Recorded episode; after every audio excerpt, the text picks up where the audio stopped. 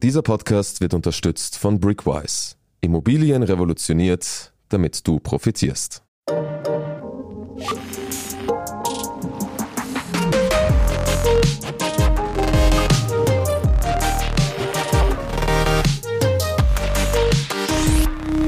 Inflation, Kostenexplosion, unsichere Wirtschaftslage. In diesen Zeiten dreht sich mehr denn je alles um Geld.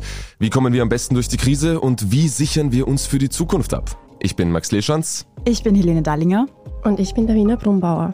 Wir sind Redakteurinnen beim Standard und wir haben uns ehrlich gesagt bisher eher wenig mit dem Thema Finanzen beschäftigt. Das soll sich jetzt ändern. Deswegen laden wir ab jetzt jede Woche ExpertInnen ein, die uns alles rund um Derivate, ETFs, Gold und Krypto erzählen. Und damit herzlich willkommen zu Lohnt sich das, dem Standard-Podcast über Geld.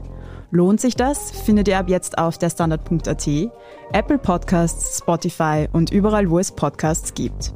Also abonniert uns gleich, wenn ihr keine Episode verpassen wollt. In unserer ersten Folge sprechen wir mit Alexander Hahn. Er berichtet seit sieben Jahren für den Standard über Wirtschaft und beschäftigt sich insgesamt schon seit fast 30 Jahren mit Aktien und Finanzen. Alex gibt uns einen Überblick darüber, was wir wissen müssen, wenn wir unsere Finanzen in die Hand nehmen wollen. Und er sagt uns, wieso wir jetzt mehr denn je uns mit Geld beschäftigen sollten. Alex, Geld ist bei vielen Menschen gerade eher Mangelware.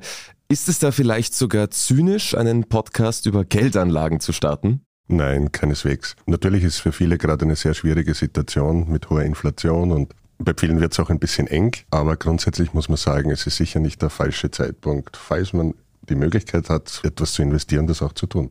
Abgesehen davon, Börsencrashs hat ja zum Beispiel immer schon gegeben. Ist es jetzt auch statistisch gesehen der richtige Zeitpunkt? Was sagt uns denn da die Geschichte? Es ist relativ einfach. Also nach dem Crash zu investieren ist besser als vorher. Das Problem ist im Endeffekt, wann ein wirklich guter Zeitpunkt für einen Einstieg ist oder um sich erstmals an die Finanzmärkte zu begeben, kann man im Wirklichkeit erst im Nachhinein sagen, mit Sicherheit. Denn wüsste man genau, wohin sich alles bewegt, dann wären wir eigentlich alle schon reich und keiner müsste mehr arbeiten. Aber so funktioniert die Welt halt leider nicht. Ich kann im Umkehrschluss aber sagen, aus meiner Sicht gibt es nie einen falschen Zeitpunkt, um zu beginnen, weil eigentlich sollte man immer investiert sein weil die Zeit ist nämlich das Wichtige, um an der Börse oder auf den Finanzmärkten erfolgreich zu sein. Und das ist der entscheidende Faktor. Das klingt jetzt sehr optimistisch. Kann man sich wirklich darauf verlassen, dass sich die Börse wiederholt, dass sich die Märkte wiederholen? Die derzeitigen Prognosen schauen ja alles andere als gut aus eigentlich. Das ist durchaus so. Die Historie zeigt allerdings ja, innerhalb von einem Zeitraum von mehreren Jahren sind bisher alle Rückschläge oder nahezu alle Rückschläge wieder aufgeholt werden an der Börse. Somit sehe ich da auch kein großes Problem, zumal wir eben einen großen Teil dieser aktuellen Abwärtsbewegung eh schon hinter uns haben. Alex, wir haben derzeit eine historisch hohe Inflationsrate. Das Geld am Sparbuch wird also immer weniger. Kannst du uns erklären, wie ist es dazu gekommen? Ja, die Inflationsentwicklung, das hat eine gewisse Historie, muss man sagen. Die Europäische Zentralbank und andere Notenbanken haben in der Vergangenheit sehr viel Geld in die Hand genommen, um Folgen von Corona und so weiter und auch schon zuvor abzufedern. Und irgendwann schlägt es auch wieder durch auf die Inflationsrate, wenn sehr viel Geld im Umlauf ist. Lange Zeit hat es vor allem die Vermögenswerte beflügelt, also Aktien und Immobilien. Und das sickert jetzt auch einfach in die Realwirtschaft durch. Und ja, die Auswirkungen kann jeder spüren, wenn er in den Supermarkt oder wohin auch immer einkaufen geht. Es wird derzeit alles teurer. Das wird sich aber auch wieder etwas abebben. Welche Rolle spielen denn da der Krieg in der Ukraine und du hast es schon kurz gesagt, die Corona-Pandemie? Der Krieg in der Ukraine hat natürlich das Ganze beschleunigt. Das war wie ein Brandbeschleuniger. Hat damit zu tun einfach, dass die Energiepreise in die Höhe geschossen sind und die haben halt einen sehr großen Einfluss auf unser Leben und auch auf die Inflationsrate. Ja, und wir merken das jeden Tag und das sickert eben auch durch die ganze Wirtschaft durch, weil auch die Wirtschaftstreibenden müssen jetzt die höheren Energiepreise bezahlen und die geben das halt auch einfach nach Möglichkeit an ihre Kundschaft weiter. Was bedeutet das dann konkret für AnlegerInnen? Ja, für alle, die sich mit Anlage beschäftigen, bedeutet das, dass das Geld, das man anspart oder auf der Seite hat, auch an Kaufkraft verliert derzeit eben in hohem Maße. Wir sind bei über neun Prozent derzeit. Das heißt, man muss auch versuchen, und derzeit geht das allerdings nur ganz, ganz schwer bis gar nicht, mit dem entsprechenden Ertrag dagegen zu steuern. Mit Sparbuch funktioniert das gerade ganz, ganz schlecht. Da sind die Sparzinsen nämlich noch immer nahe Null und man muss die ganze Inflation quasi selbst tragen. Bei anderen Anlageformen tut man sich schon leichter. Da ist man jetzt wieder bei Aktien, weil die ja ihre Unternehmensgewinne auch an die Aktionäre Und das sind ja dann alle die, die sich an die Börse wagen und an dem entsprechenden Unternehmen beteiligt sind, ausschütten. Das heißt, man hat auch eine regelmäßigen Einkommen bei Aktien und derzeit können die sogar sehr hoch sein und bis zu fünf Prozent gehen. Dann hat man immerhin schon einmal mehr als die Hälfte der Inflation abgefedert. Wie finde ich denn jetzt das richtige Finanzinstrument für mich, wenn ich mich mit Börse und Aktien eigentlich noch gar nicht so gut auskenne? Ja, aller Anfang ist schwer. Das gilt natürlich auch, wenn man sich erstmal in die Finanzmärkte und die Börse wagt. Es ist allerdings heutzutage viel einfacher geworden als früher. Es ist viel zugänglicher und es gibt Möglichkeiten, dass man mehr oder weniger gleich mit wenigen Produkten einen Einstieg wagen kann und eigentlich schon recht breit aufgestellt ist. Damit meine ich ETFs. Das sind sozusagen Fonds, die einen bestimmten Aktienindex nachbilden. Das können ganz bekannte sein, wie der Dow Jones oder der DAX oder natürlich auch der österreichische ATX. Und da hat man schon einmal alle Unternehmen, die in diesem Index vertreten sind, quasi sich auch mit eingekauft und daher schon eine gewisse Breite. Und wenn man das jetzt auf globaler Ebene macht, da gibt es auch entsprechende Angebote, einen All-World-Index kauft, dann ist man schon quasi global aufgestellt, bei mehreren hundert oder mehreren tausend Unternehmen sogar investiert.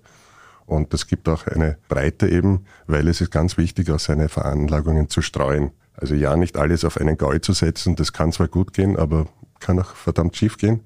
Auf der sicheren Seite ist man eben, wenn man ganz viel Unternehmen investiert und vor allem auch nicht nur in Aktien, auch andere Anlageformen wie Sparbuch hat auch seine Berechtigung, derzeit zwar nur sehr eingeschränkt, aber auch Anleihen, Rohstoffe oder auch Kryptos. Also nicht alles auf eine Karte setzen, nicht alles auf Rot und seine Anlagen irgendwie streuen, sagst du.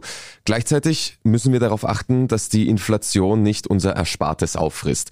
Wir gehen jetzt in eine kurze Werbepause und danach sprechen wir über deine persönliche Geschichte mit Aktien und ob du alles genau nochmal so machen würdest, wie du es damals nach der Matura gemacht hast. Du möchtest in Immobilien investieren, aber keinen Kredit aufnehmen? Mit Brickwise kannst du deine ersten Immobilieninvestments bereits ab 100 Euro mit wenigen Klicks tätigen. Partizipiere wie eine Immobilieneigentümerin an monatlichen Einnahmen und zu 100% an der Wertentwicklung der Immobilien. Wie du weißt, hat jedes Investment Chancen, aber auch finanzielle Risiken. Alle Informationen zu Brickwise findest du auf brickwise.at. Wir schenken dir 25 Euro auf dein erstes Investment mit dem Code PODCAST. Alex, Stichwort aller Anfang ist schwer, wie du vorher gesagt hast. Du hast uns erzählt, dass du gleich nach der Matura angefangen hast, in Aktien zu investieren. Wie ist es denn damals gelaufen und würdest du das heute wieder so machen? Ja, das ist richtig und das ist eigentlich fast ein typischer Fall, den ich abgeliefert habe. Ich habe von meiner Oma so ein bisschen Körpergeld gekriegt zur Matura und habe mir gedacht, ich investiere das alles in österreichische Aktien. Da ist nämlich die Wiener Börse schon sehr lang sehr gut gelaufen.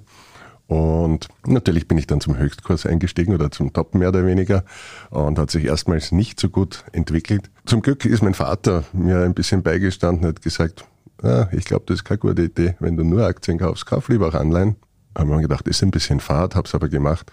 Und siehe da, die Anleihen haben die Verluste der Aktien zumindest großteils wieder ausgeglichen. Also auch da hat sich die Streuung schon ausgezahlt. Und im Endeffekt muss man sagen, all along haben sich natürlich die Aktien dann auch wiederholt. Da hat sich wieder mal ein altes Börsensprichwort mehr oder weniger bewahrheitet von André Costolani ist das ein Börsenaltmeister, der ist Ende des letzten Jahrhunderts dann schon verstorben, aber der hat gesagt, an der Börse gibt es nur Schmerzensgeld. Zuerst kommen die Schmerzen, dann das Geld. Das heißt, ein langer Atem ist gefragt. Warum ist es denn gerade für junge Menschen wichtig, sich mit Geldanlage auseinanderzusetzen, auch wenn es vielleicht am Anfang ein bisschen überfordernd ist oder vielleicht auch nicht gleich die großen Gewinne kommen? Genau, das ist der springende Punkt eben. Es dauert, wenn man einen langen Anlagehorizont hat, gibt es eben nicht nur die Sicherheit, dass man Rückschläge wieder aufholen kann, sondern man hat ja auch einen Zinseszinseffekt im Endeffekt. Man kann sagen, zum Beispiel mit Aktien all along kann man ungefähr sieben Prozent Rendite machen im Jahr. Das setzt sich zusammen eben aus Kursveränderungen und den Ausschüttungen, Dividenden, die ich schon erwähnt habe. Und wenn man sich das ausrechnet, kann man mit sieben Prozent Verzinsung, das klingt erstmal nicht so wahnsinnig viel oder dass man da jetzt reich wird, aber über zehn Jahre kann man da dann ungefähr das Kapital verdoppeln, das man anfangs hineingesteckt hat. Und da sieht man auch, wie wichtig es ist, einfach die Zeit zu haben, wenn man es veranlagt. Und die Zeit bestimmt eigentlich, wie lange man wirklich jetzt hat, ist, wann man das Geld dann braucht. Will man es als Vorsorge für den Lebensabend? Will man es haben, um eine Familie zu gründen oder ein Eigenheim zu kaufen oder zu bauen? Das bestimmt das. Und da ist es eben wichtig, dass man da genug Zeit hat, wenn man weiß, ich brauche in drei Jahren das Geld, würde ich das jetzt nicht zwingend in Aktien tun. Zinseszinseffekt, könntest du das vielleicht nochmal erklären für alle, die das noch nie gehört haben? Ja, das ist ein mathematisches Phänomen. Und zwar dadurch, wenn man jetzt eine Verzinsung hat von sieben Prozent, sagen wir, wir haben 100 Euro und bekommen sieben Prozent Verzinsung, dann sind dann also am Ende eines Jahres schon 107 Euro. Und im nächsten Jahr werden dann diese 107 Euro mit sieben Prozent verzinst. Das heißt, es wird dann immer mehr auch was dazu kommt. Und dann hat man im Endeffekt so eine logarithmische Kurve heißt das. Das ist eine, die in Wahrheit immer, immer steiler und immer steiler dann ansteigt. Und da sieht man dann auch einfach, wie wichtig der Faktor Zeit ist. Das heißt, der Faktor Zeit ist der große Vorteil, den junge Menschen gegenüber Älteren haben. Was braucht man denn abgesehen von Zeit noch? Durchaus manchmal auch gute Nerven, wie wir ja, erwähnt haben. Es gibt immer wieder auch Rückschläge. Da darf man sich einfach nicht ins Boxhorn jagen lassen, gerade wenn das am Anfang passieren sollte, sondern wichtig ist einfach dabei bleiben. Und wie du richtig sagst, junge Leute haben einfach am meisten Zeit noch und am Anfang zwar meistens nicht so viel Geld, aber man kann auch mit kleinen Beträgen anfangen und das ist einfach wichtig und würde ich auch jedem empfehlen. Zeit, ein bisschen Nerven und ein wenig Geld, das klingt eigentlich machbar. Wer investiert denn aber nun wirklich aktiv in Österreich? Gibt es da Statistiken? Wissen wir da mehr dazu? Ja, es gibt so Erhebungen und Umfragen, die zeigen, es sind nicht allzu viele, die direkt investieren in Österreich an der Börse. Es sind unter 10 Prozent, was man so sagt. Woanders ist es stärker ausgeprägt im angloamerikanischen Raum. Es ist deutlich mehr, da hat es einfach mehr Tradition als bei uns. Wie ihr aus eigener Erfahrung wisst, die meisten haben als primäres quasi Anlagevehikel einfach noch das Sparbuch oder den Bausparer im Kopf. Jetzt ist es in anderen Ländern irgendwie, sagst du, verbreiteter, dass man aktiv am Aktienmarkt mitmischt. Warum ist es in Österreich denn so ein geringer Anteil? Fehlt es da einfach an Finanzwissen? Durchaus, durchaus. Wahrscheinlich auch beginnend in der Schule. Man lernt ja eigentlich überhaupt nichts darüber. Was ist Börse, was sind Aktien und so weiter da erfährt man einfach kaum etwas und daher ist es auch nicht so präsent. Und es ist natürlich auch wahrscheinlich, dass es weitergegeben wird von den Eltern zu den Kindern. Macht man das? Hat man Erfahrungen damit? Gibt es da auch quasi interfamiliär Wissen, das weitergegeben werden kann? Und das hat halt bei uns keine Tradition und woanders schon mehr. Also Finanzbildung, wenn sie vom Elternhaus schon nicht kommt, entweder ein bisschen in der Schule oder hier bei uns. Fassen wir nochmal zusammen, Alex. Sagen wir, ich habe jetzt eben genug Geld oder mir ist es möglich, monatlich ein bisschen was auf die Seite zu legen. Worauf muss ich achten? Relativ viel und wenig zugleich, sagen wir so. Also wir haben es eh schon gesagt, wir brauchen Zeit, man braucht eine Disziplin, dass man da dran bleibt und sich nicht ins Boxhorn jagen lässt, wenn es mal Rückschläge gibt. Im Gegenzug nicht euphorisch wird, wenn es mal bergauf geht. Die Bäume wachsen auch in der Börse nicht in den Himmel. Dass man weiß, wann brauche ich das Geld, wie lange habe ich Zeit, sozusagen. Reicht es eigentlich, um am Aktienmarkt tätig zu werden oder bin ich lieber irgendwo, wo es sicherer ist, weil ich in drei Jahren schon brauche, das Geld, dann ist vielleicht Sparbuch gar keine so schlechte Variante, um auf der sicheren Seite zu sein, weil man ja am Betrag zumindest nichts verliert, was man dann am Ende rausbekommt. Das ist halt bei Aktien ein bisschen unsicher und deshalb empfiehlt es sich dann auch Risiko rauszunehmen, wenn man weiß, sozusagen, ich brauche das Geld bald. Also Disziplin, Zeit, Nerven, ein kühler Kopf. Genau. Alex, danke dir für diesen Überblick. Aber gerne. Gut, jetzt wissen wir, es ist ein guter Zeitpunkt zum Investieren, weil immer ein guter Zeitpunkt ist. Und wir wollen mehr wissen. Welche Finanzinstrumente gibt es überhaupt? Welche Risiken muss man eingehen?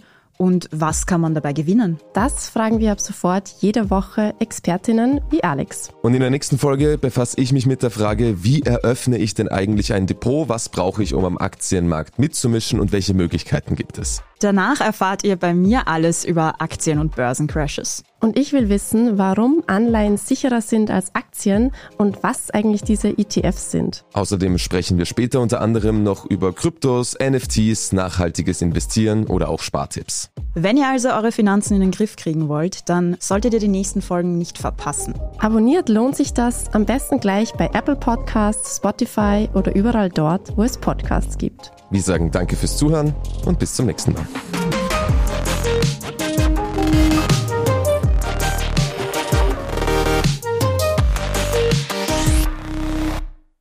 Du willst langfristig Vermögen aufbauen und monatlich von deinem Investment profitieren?